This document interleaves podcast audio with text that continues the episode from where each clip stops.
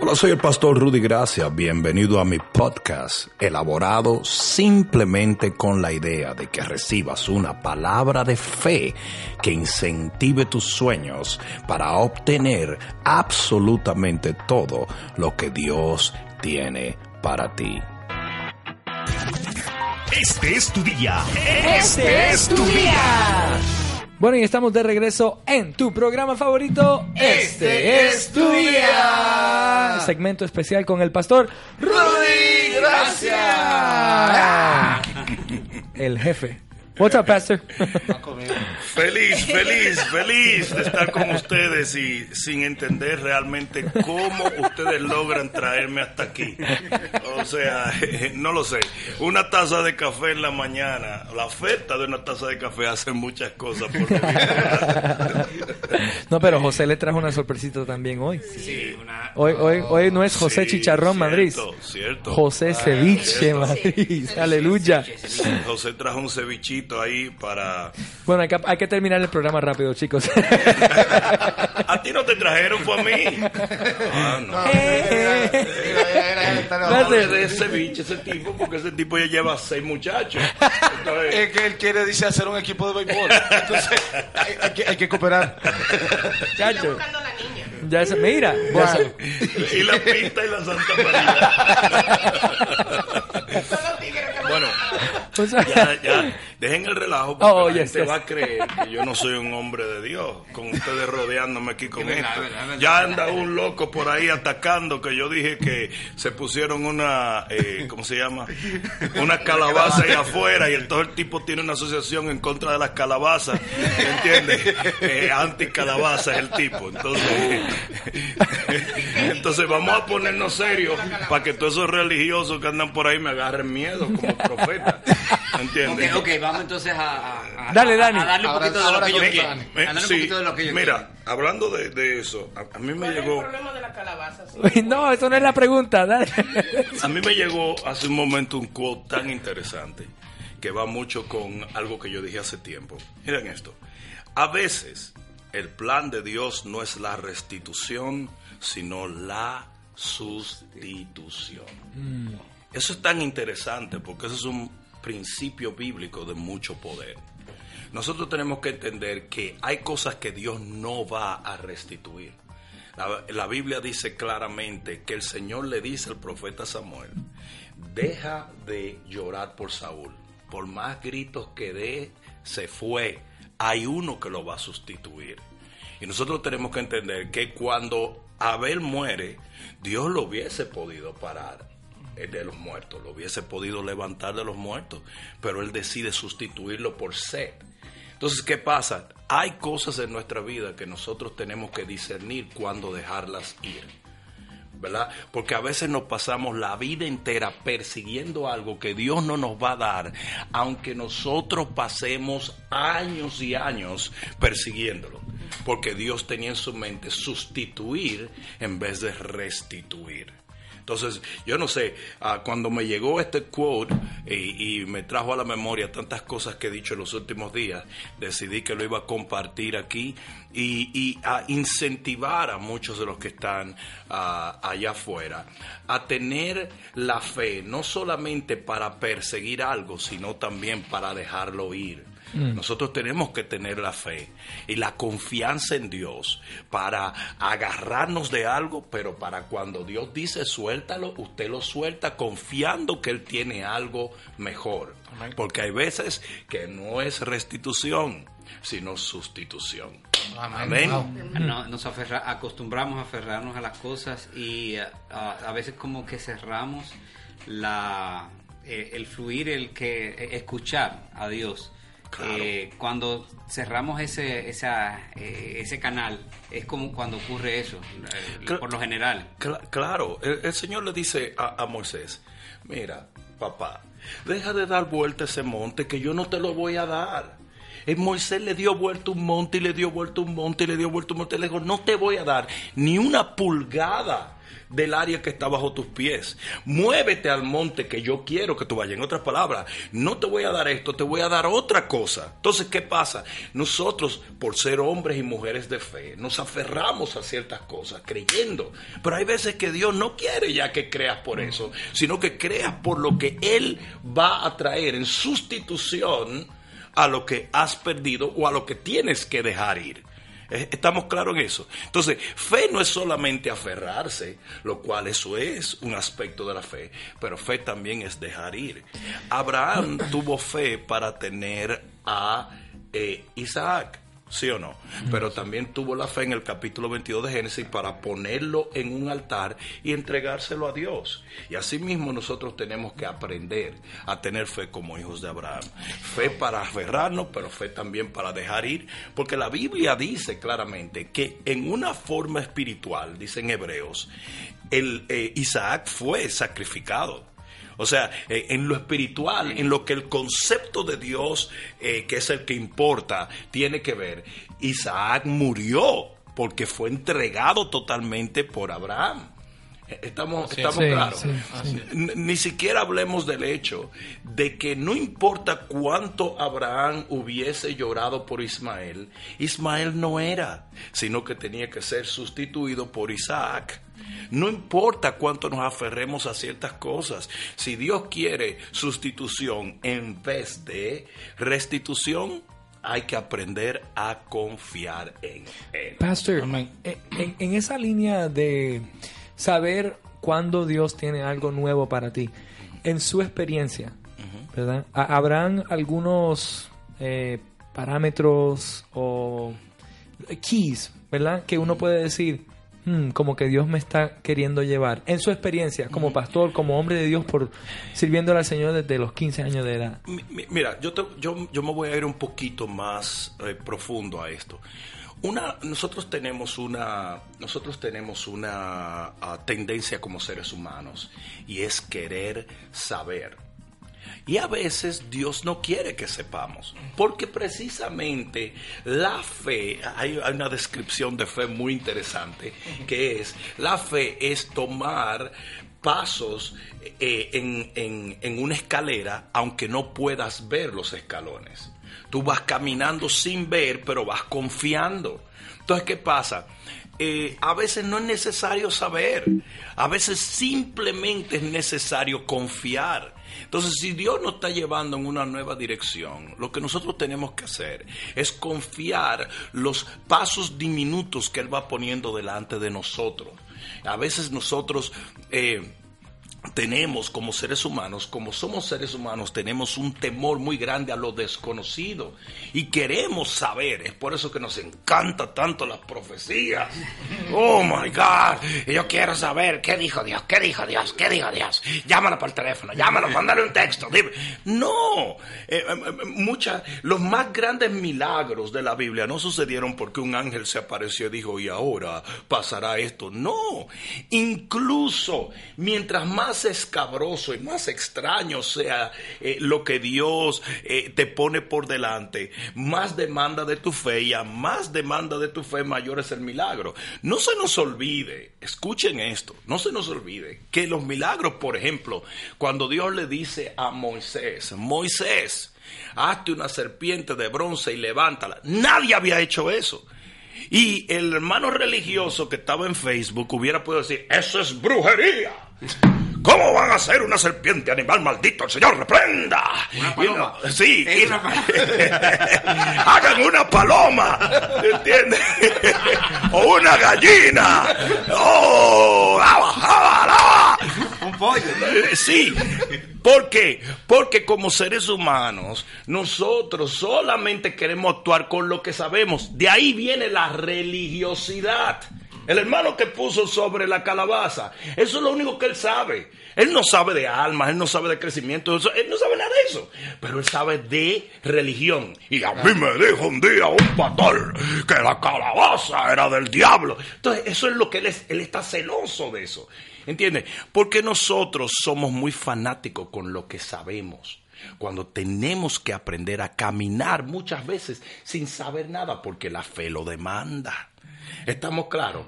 Imagínate la cantidad de veces que los religiosos eh, acusan, maldicen y, y- y- y- villanizan y demonizan cualquier acción cuando todos los hombres de Dios tuvieron que hacer un montón de cosas que no había escritura para respaldarlo, ni había absolutamente eh, una apariencia de piedad en lo que ellos estaban haciendo. ¿Mm? Entonces, nosotros tenemos que aprender a proceder sin tener referencias, simplemente sirviendo, siguiendo la guianza del Espíritu de Dios. Eh, yo he estado en, lugares donde Dios me dice cosas que realmente parecieran locas. Las hago y ahí viene el milagro, ahí viene la bendición, ahí viene eh, la gloria de Dios. Entonces, eh, no necesitamos saber cuándo dejar y cuándo soltar. Simplemente necesitamos ser guiados por el Señor y que Él enderece todo lo que tiene que enderezar y nos dé el producto final que es realmente lo que nosotros queremos, que se haga su voluntad y no la nuestra. Definitivamente, entonces, para ah, saber lo que Dios está haciendo en nuestras vidas eh, y lo que Dios va a hacer y tener la confianza, vamos a necesitar revelación. Usted hablaba en el último mensaje, en el mensaje del miércoles, que fue eh, un mensaje muy, muy controversial, podríamos decir. Eh, pero tiempo para hablar, para hablar sobre... Para Dios no. Pero... Eh, fue muy interesante cuando utilizó la parábola de las diez vírgenes. Este, al principio usted hablaba de que es ah, un mensaje que no se está dando muy seguido. ¿Por qué cree usted, pastor, que no se está hablando de la venida de Cristo? ¿Hay algo específicamente? Porque Cristo viene. Ah, y las profecías tienen que cumplir. Por supuesto, por supuesto. El enemigo siempre coarta, detiene, ataca el mensaje del momento. Por ejemplo, si cuando el Señor comenzó a enseñar prosperidad al pueblo de Dios, se levantaron un montón de gente en contra del mensaje de la prosperidad, a villanizarlo, demonizarlo, hasta que muchos pastores y ministros se intimidaron y dejaron de predicar algo que el Espíritu Santo estaba enseñando a la iglesia.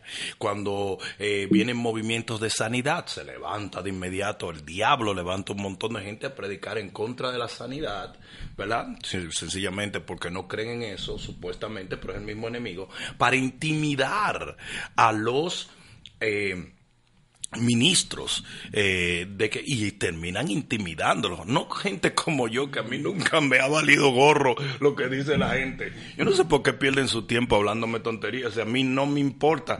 No me importa que me critiques que me murmures. Yo estoy muy feliz con mi vida y con mi asignación con Dios. Tú eres el que está haciéndote marañas en el estómago conmigo porque yo sigo para adelante igualito.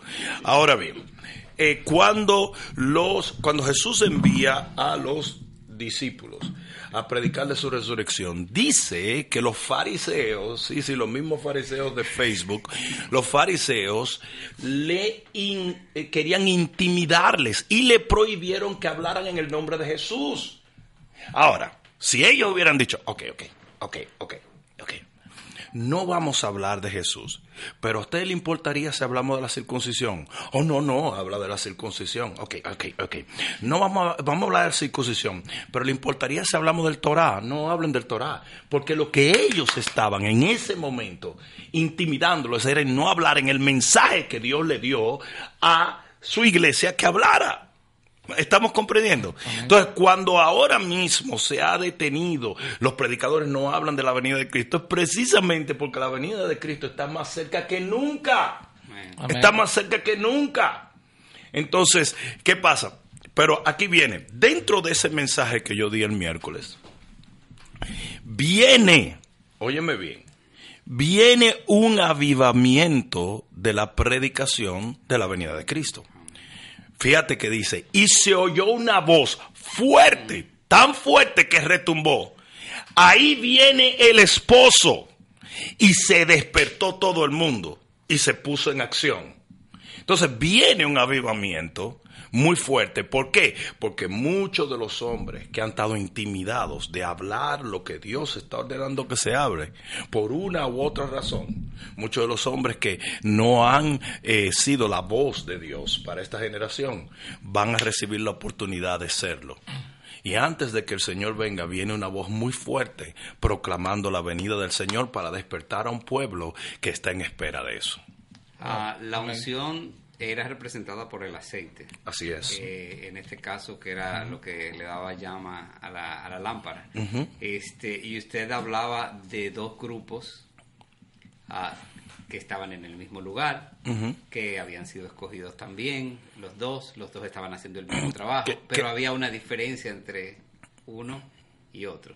¿Podría hablarnos un poquito más de eso? Una sola diferencia. Ambos grupos estaban en el mismo lugar. Ambos grupos tenían la misma doctrina. Tanta problema con las doctrinas. Ah, doctrina, doctrina. Ambos estaban esperando a Jesús. Ambas grupos de vírgenes le llamaron Señor. Ambas eran vírgenes. La santidad, la santidad, la santidad. La iglesia busca temas para, para, para dividirse que son tonterías, puesto que tu concepto de santidad aún se derive de la misma, aún estando en esta misma iglesia, aún se derive de la, de las mismas escrituras, es un poco diferente al mío, porque tú y yo somos diferentes en nuestra experiencia vivencial, en todo. Entonces, ¿qué pasa? La iglesia vive buscando diferencias. Eh, eh, tú vienes de un background eh, muy De asambleísta, pero mira, RT, RT. Entonces, la hermana mía viene de un background discoteca, ¿entiendes? Este viene de un, de un background guerrillero de montaña en Nicaragua. Y aquí... no, hasta llegó aquí.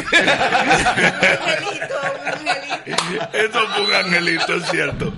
Pero la cosa es que aún nuestro, nuestras doctrinas en referencia a la santidad sa- nazcan del mismo lugar y de la misma palabra, nuestra experiencia vivencial y nuestra, nuestros diferentes niveles de, de- de- de caminar con el Señor nos hace actuar diferente. Pues, ¿qué quiero decir? En el contexto bíblico y en el concepto divino, las diez vírgenes estaban en el mismo lugar, todas eran vírgenes, estaban esperando lo mismo, todas tenían lámpara, pero había una, una, una diferencia. Y eso fue lo que Jesús quiso que se entendiera. Y era su relación con el aceite, que es el Espíritu Santo. Su relación con el aceite. Y entonces tenemos que entender que la mayor diferencia en cuanto a lo que Dios concierne en un creyente u otro es el nivel de su presencia, su relación, su coinonía, su comunión con Él. No lo doctrinal, no tu interpretación de esto de lo otro, no, tu relación con Él. Ahí habían cinco vírgenes que eran prudentes por su amor, anhelo, voy a usar una palabra, obsesión con, con aceite. Eh, eh, las otras no tenían, eh, eh, sí, eran vírgenes y sí estaban en el lugar y sí estaban esperando al Señor, pero no tenían un anhelo, ni una obsesión, ni un enamoramiento por el aceite. No lo tenían, eso era algo agregado, no era algo que estaba en el centro de su corazón y por ende no era algo que ellas necesitaban invertir ni su energía, ni su dinero, ni su tiempo en ello. O sea, pastor, que se está predicando sin unción en este tiempo. La predicación de unción es extrañísima.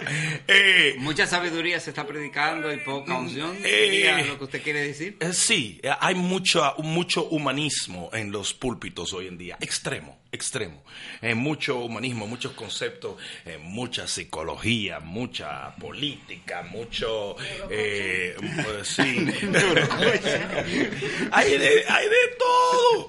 Estamos hablando de, de una generación que literalmente ha llenado nuestros púlpitos de una aparente relevancia, pero una ineficacia patética espiritualmente hablando. ¿Y por qué la gente sigue? ah, ¿Cómo podemos nosotros, ah, de alguna manera, eh, darle un, un poquito de luz a la gente que quiere saber ¿dónde hay unción en un mensaje? ¿Qué caracteriza un mensaje que tiene unción del Espíritu Santo y otro que está cargado de conocimiento simplemente? Yo creo que yo creo que el efecto, el efecto, porque todo árbol se conoce por el fruto.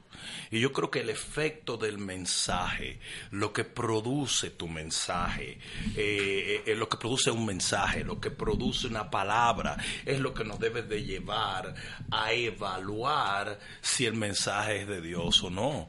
O sea, eh, decía el gran Spurgeon, el gran predicador, decía, cuando la gente, el príncipe de los predicadores, ¿cierto? Decía, cuando eh, se predica el Evangelio, o la gente se disgusta extremadamente, o se quebranta, pero no puede quedar sin efecto. Si usted se sienta a escuchar un predicador y lo único que le produce es un good feeling, un buen sentimiento, olvídese. No, mira, cuando, cuando se está predicando bajo la unción, tú estás tratando de concluir el mensaje y ya la gente se está parando para correr al altar. Es impresionante. Cuando no hay unción, lo que hay es un in- eh, intelecto desarrollándose en un púlpito. Tú tienes que forzar a la gente a que venga al, al, al, al altar. Eh, no sé si me entienden. Eh, ¿Por qué? Porque cuando la palabra se predica con poder, el impacto es tan fuerte que la respuesta es igual de fuerte. Pastor, en, en esa, en esa línea hay una pregunta, eh, o más o menos varios comentarios. Entonces, es importante congregarnos porque, o sea, hay, hay gente que está escribiendo, Pastor, por eso es que yo no me congrego, no me siento que Ah. encuentro un lugar o esto y lo otro. Estás más perdido que Adán en el Día de la Madre, papito. Eso es algo fuera de serie. El, el- el cristiano, y voy a decir algo que es casi un cliché, pero el cristiano que no se congrega es como un futbolista que no tiene equipo, como un soldado que no tiene ejército. ¿Mm? No dejándonos Como un hombre que no tiene suegra. Bueno, no, esa se coló, esa no. Ah, eso se coló.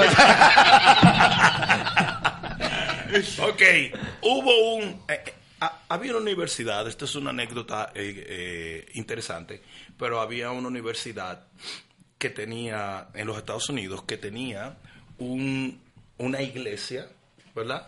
Y, pero llegó y se levanta en esa universidad un movimiento muy fuerte de un joven predicador que comenzó a predicar y evangelizar dentro de la universidad.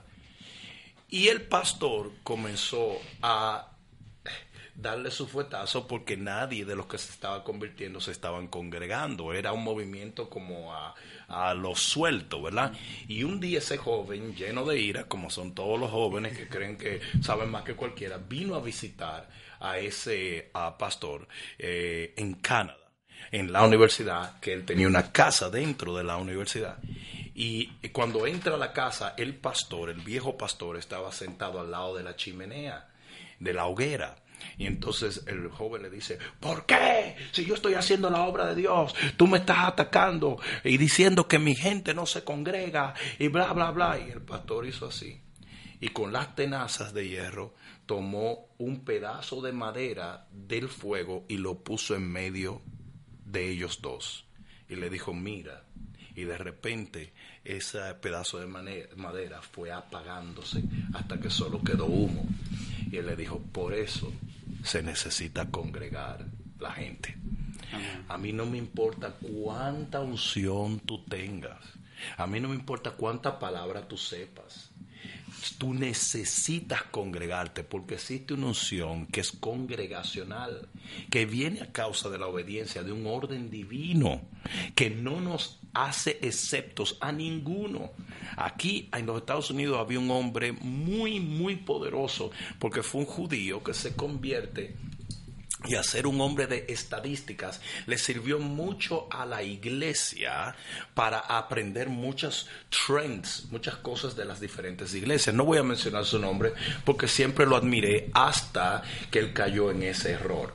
Eh, y de repente el hombre comenzó a decir que el próximo movimiento de Dios iba a ser sin pastores y sin iglesias, sino que todo el mundo iba a estar como chivo eh, sin ley por su casa. Y, por, y cuando él comenzó a hacer eso, todo su ministerio se fue abajo, porque él se, él se levantó en contra de algo que no es la invención del hombre. La iglesia es una institución divina. ¿Qué hombre es capaz de venir en contra de eso? Entonces, importantísimo que nosotros entendamos, Dios establece la iglesia, establece el congregarse y lo hace sabiendo muy bien la importancia de ello. O sea que se necesita el calor de los hermanos y se necesita también... Y la fricción. Y el roce. Y el roce, la fricción, porque dice que como, como hierro aguza hierro, así se, nos aguzamos los unos con los otros. O sea que son importantes también los conflictos. y Por su- Claro. Pero por supuesto, Y los roces, sie- siempre y cuando nosotros sepamos cómo tratar con ellos, porque mira lo que hace la gente. O yo peleo contigo, me voy. No, yo peleo contigo, yo aprendo a humillarme y a pedir perdón y, a perdonar. La gente, la gente se va de las iglesias por conflicto con los hermanos. Eh, claro, siempre lo tienen que disfrazar de Dios me dijo, pero la realidad es que se van porque tienen conflicto con los hermanos. Cuando esos conflictos vienen realmente para limarte a ti. Cuando tú vas a un río, y tú ves las piedras más suaves son las que han pasado más tiempo en el río porque se van chocando y limando con las demás piedras. Ahora, si tú ves una piedra todavía eh, muy, eh, ¿cómo se? No pulida, no pulida, es porque apenas cayó en el río. ¿Se dan cuenta lo que es? La, eso, eso, ¿Te acuerdas esas piedras suavecitas que tú ves en los ríos? Eso, tú las oyes, tú las oyes, crack, crack, crack, crack, como la corriente las va llevando y se va chocando y limando con las demás. Hermanita? Dios me dijo que te dijera.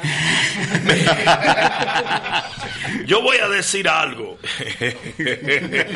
Yo voy a, yo voy a decir algo honestamente. El Dios me dijo es una de las malas palabras más grandes que yo he visto en el contexto de la iglesia por tantos años. Ah, quiere decir que Dios no te dice no.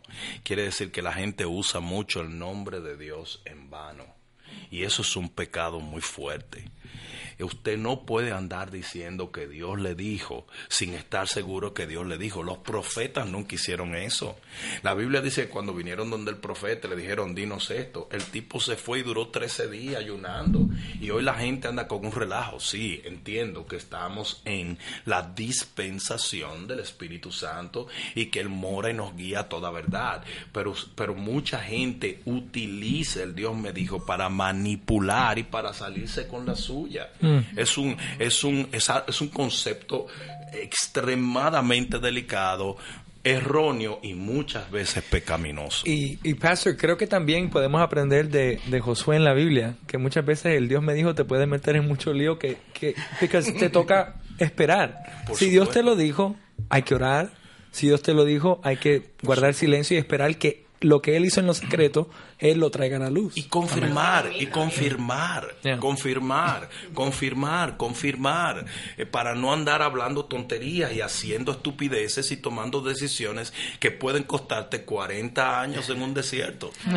Y, y- y ahora tenemos la palabra de Dios que podemos acudir a ella. Por o sea que hay, un- supuesto. hay- me imagino que hay una gran responsabilidad en cada creyente de saber lo que, de, de- de ir a buscar y escudriñar. la- usted- ustedes no se imaginan que en la batalla que nosotros, los hombres de Dios, en cierta posición de autoridad sostenemos.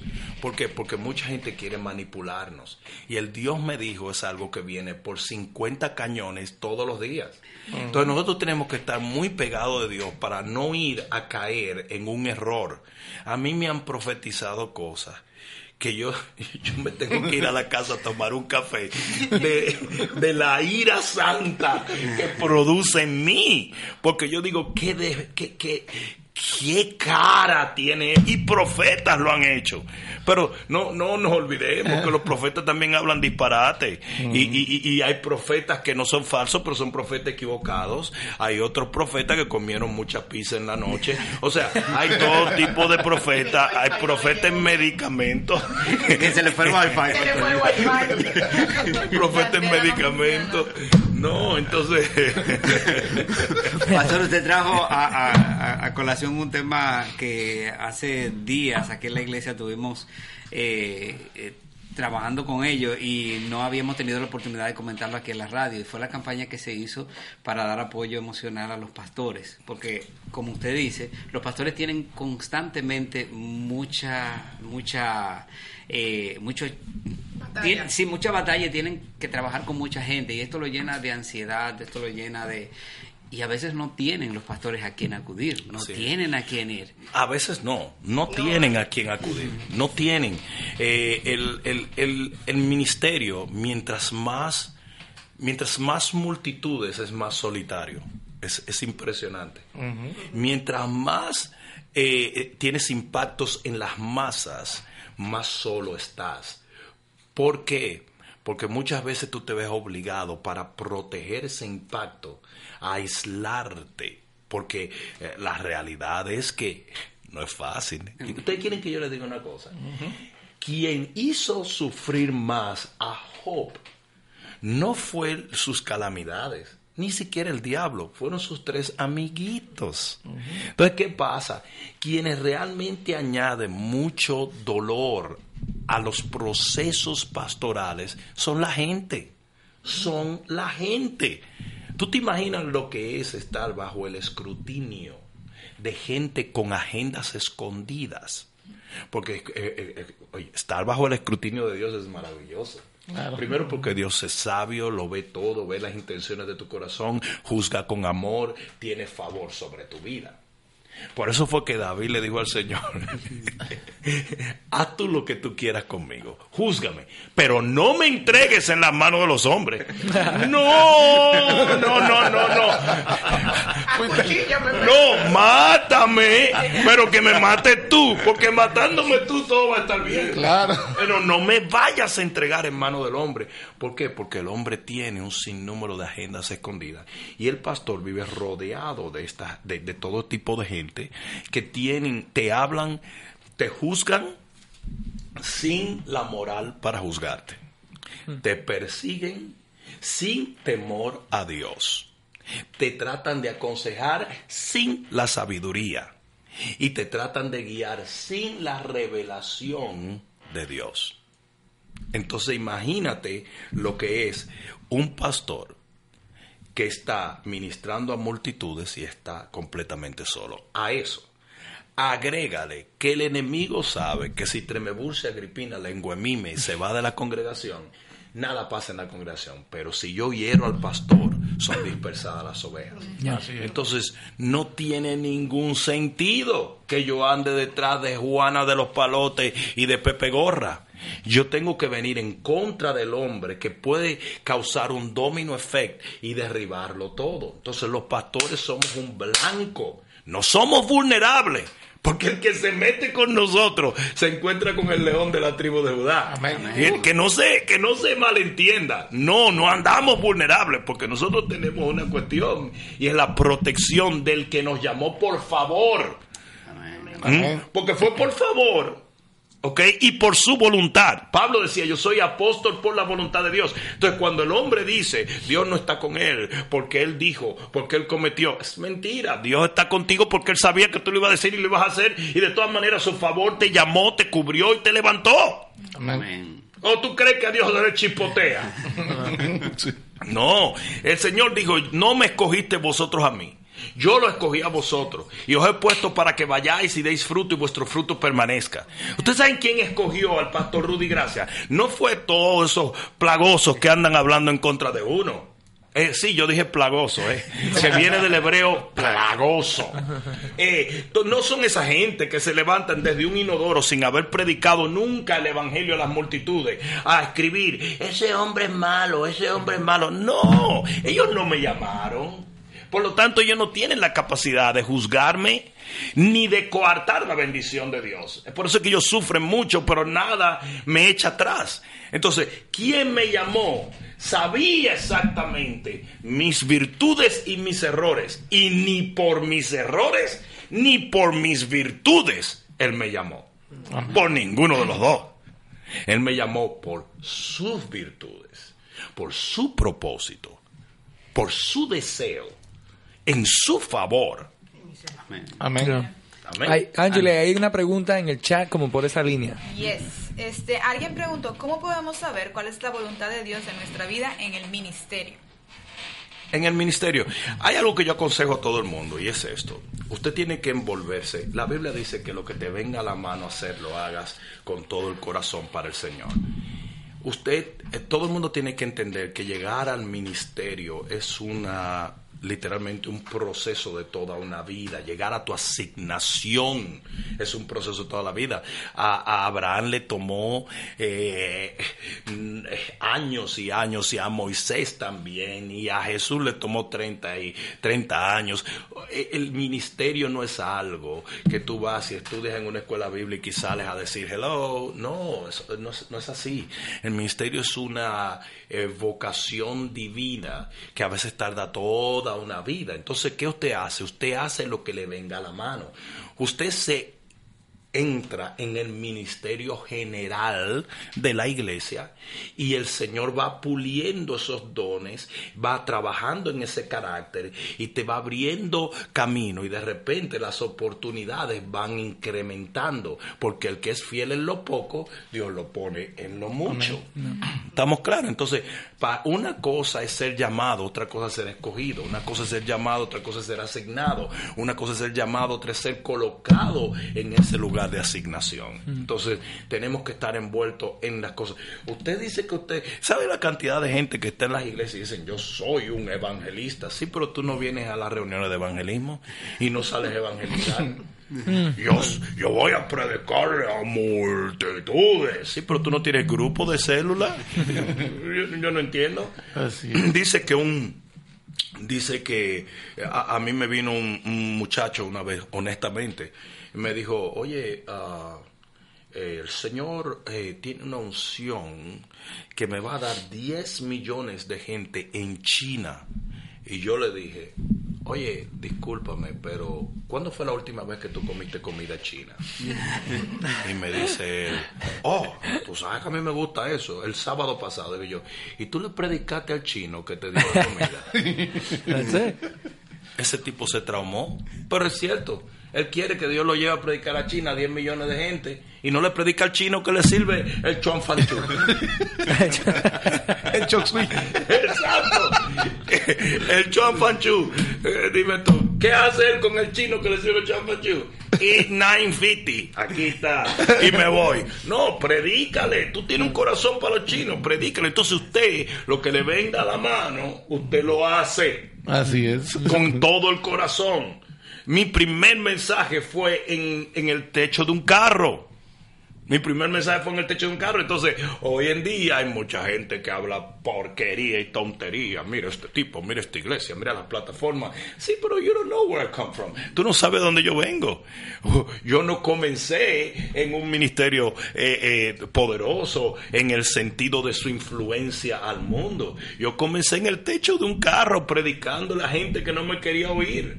Entonces, usted se envuelve en lo que él tiene en la mano. Séale fiel a un ministerio, séale fiel a un pastor, séale fiel a un llamado. Y el Señor le dará la forma a tu llamado o a tu asignación eh, final. Wow. Mire esto, pastor. ¿Qué hace uno cuando Dios te manda a hacer algo que no entiendes? Igual lo tienes que hacer. Pablo. Sí, volvemos a lo mismo. Volvemos a lo mismo con cierta precaución y cierta eh, eh, cierto tipo de confirmación, porque también hay muchas veces que tenemos que entender que todos podemos cometer errores de juicio, ¿verdad? Claro. No sabemos cuándo se nos atraviesa el raciocinio con lo que Dios nos está hablando. Entonces tenemos que tener mucho cuidado. Eh, por ejemplo, el profeta Samuel le dice a David, David le dice, quiero hacer esto. Y él dice, haz todo lo que venga a tu corazón porque Dios está contigo. Y esa noche se le aparece el Señor. Le dijo, se te chispoteó. Ve y dile a David que no puede hacer eso. Entonces, aún el gran profeta Samuel, el gran profeta Samuel cometió errores. Entonces, ¿qué sucede? Usted tiene que tener cuidado si eso extraño que usted no entiende es un error o si es lo que Dios te está diciendo que hagas. Amén. Ana María Leal pregunta, ¿cuál es la diferencia entre un llamado y una asignación? Ok, el llamado es muy simple. El llamado es cuando Dios te llama. Por ejemplo, Dios me llamó a mí desde el vientre de mi mamá. Pero mi asignación es llegar al lugar de la perfecta voluntad de ese llamado. Eh, ¿Estamos claros? Esa es mi asignación. Quiere decir, ok, el Señor me llamó, yo hice esto, hice aquello, hice esto y pasé décadas dando vueltas por aquí, dando vueltas por allá. Pero llega un momento donde Dios te coloca, catapum, en el lugar que tú tienes que... Esa es tu asignación. Vamos a poner Vamos a hablar más claro. Ana tuvo muchas cosas la- en la Biblia, pero la asignación de ella era dar a luz a una generación profética en Samuel. Entonces, ¿qué sucede? Eh, Ana, eh, sí, Dios me bendijo con esto y me llevó allá y mi esposo me quiere y me ama y por aquí y por allá, pero cuando Ana se coloca en ese templo a interceder hasta que nace ese profeta de su vientre, ella llegó a su asignación. Es el lugar perfecto de tu llamado. Es lo que, aquello por lo cual el Señor te llamó. Como decía Pablo, mira qué expresión más interesante usaba eh, Pablo. Decía, lucho para lograr eh, ser, a, eh, ¿cómo es? Asir aquello por lo cual yo fui asido. O sea, yo tengo que llegar a echarle mano al propósito por el cual me echaron mano a mí. Wow. ¿Estamos claros? Entonces hay muchas cosas que tú haces en tu proceso para llegar allí que no son realmente malas, pero no es realmente lo que Dios te llamó a hacer. Vicky, yo sé que ya tú me estás haciendo señas. No, no, no, no, y se acabó el Es que se café. acabó el café, entonces yo, chicos, This is done, baby. This is done. Es que el Ricky, permítame-.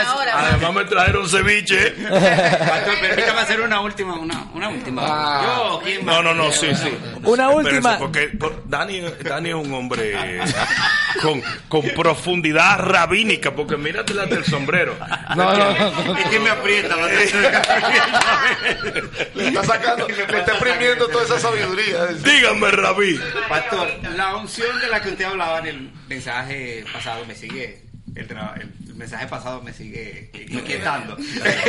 Haciendo bulla. Ah, usted habló de la unción que sería y es muy necesaria para andar en estos tiempos finales. La tierra está cubierta de tinieblas y necesitamos unción para poder andar en luz. Esa unción tiene un precio. ¿Podemos conseguirla de gratis o tiene un precio? No, ¿Qué no, precio no, necesitamos pagar para tener esa unción que necesitamos hoy? Todo. Todo. Es, es lamentable que la gente malentiende tanto las cosas del Espíritu que permite ser guiado por gente que está, está lleno de religión y no de verdades bíblicas. El aceite de la unción en el Viejo Testamento tenía que ser hecho de especies finísimas que en aquel entonces costaban una millonada. La gente no lo entiende. Recuerden que el intercambio de especias finas era como dinero. Entonces, cuando, cuando el pueblo tenía que conseguir esos elementos, ese olivo, esas especies, eh, tenía que conseguirlo para que se hiciera el aceite. De paso, oye bien, no para ungirse ellos, para ungir a otros. ¿Estamos claros en eso? Entonces, era, era, era una labor desinteresada. Ellos venían y proveían ese aceite, lo cual nos da a entender que hay un costo muy fuerte para adquirir unción. Es por eso que es tan absolutamente ridículo que la gente murmure y critique los ministerios de poder y de unción. Es ridículo porque el que llega allí llega por haber pagado un precio que el que lo está criticando nunca en la vida hubiera querido pagarlo porque no era tampoco su llamado hacerlo. Estamos claros en eso. Entonces la unción cuesta. La unción cuesta. Vino vino un hombre a donde T.D. Jakes en una conferencia y le dijo, ora, pastor T.D. Jakes, para yo recibir la unción que tú tienes. Y T.D. Jakes le impuso la mano y dijo, Señor, dale mucha pobreza y mucho dolor. Dale, Señor, un padre que muere de diabetes cuando tiene... Y, es, y la persona dijo, no, no, no, no, no, no. No, yo quiero la unción. Dice, ah, pero es que mi unción vino de ahí. La Biblia habla que Getsemaní es la prensa de aceite y allí fue donde el Señor fue oprimido para que saliese la unción, un, un tipo de unción que viene del dolor. El que me critica a mí no ha estado en mis zapatos, no ha sufrido lo que yo he sufrido, no ha luchado lo que yo he luchado y no ha sido lo fiel que yo he sido. Pero le encanta a la gente murmurar y criticar, obviamente. Cuando tú ves gente de éxito, entiende que ese éxito no se lo llevaron a la casa. Ese éxito fue la trayectoria y el producto de ser fiel en lo poco para ser puesto en lo mucho. Sí hay un precio. Y voy a irme todavía más tajantemente eh, claro. Ah, hay hasta un precio monetario. Eh, ¿Qué quiere decir? Oh, quiere decir que usted paga por la unción. No, pero hay muchas veces que el Señor te pide lo material para desatar lo espiritual. Amén. ¿Mm? ¿Por qué? ¿Y por qué Dios me va a pedir lo material para desatar lo espiritual? Porque lo material es lo que usted tiene. Es lo que tienes. Y es lo que tú aprecias y es lo que tú valoras. Abraham, tú quieres ser padre de multitudes. Entonces ponme a tu hijo en el altar. Y cuando lo hizo, se abren los cielos. Él dice, tú serás el padre de multitudes. La unción de padre de multitudes vino allí. Amén. Entonces lo material. No porque yo voy a orar mucho. En el sentido de que estás dándole tu tiempo al Señor, está bien. ¿Entiendes? Pero la gente no entiende que muchas veces Dios te va a pedir ofrendas. Dios te va a pedir, y no necesariamente de dinero, te puede pedir ofrendas de todos tipos. ¿Por qué? Porque es lo que tú, es un intercambio. Antes, cuando la gente iba a ver los profetas, no podía llegar a ver el profeta sin una ofrenda. No podía, porque la unción no fluía. La unción no fluía porque es un intercambio. Pablo lo dice, ¿qué importa que ustedes dando lo material no reciban lo espiritual? Es un intercambio. Cuando usted trae diezmos y ofrenda, dice que los cielos se abren. Así es. Entonces la gente quiere que los cielos se abran, pero no quiere poner diezmo y ofrenda. ¡Ay, ñeñe! Y es así. Entonces muchas veces la unción sí tiene un precio y tiene un precio de todos tipos. Tiene un precio de tiempo, de familia, de dedicación, de devoción, de dejar ir ciertas cosas y abrazar otras que no quieres abrazar.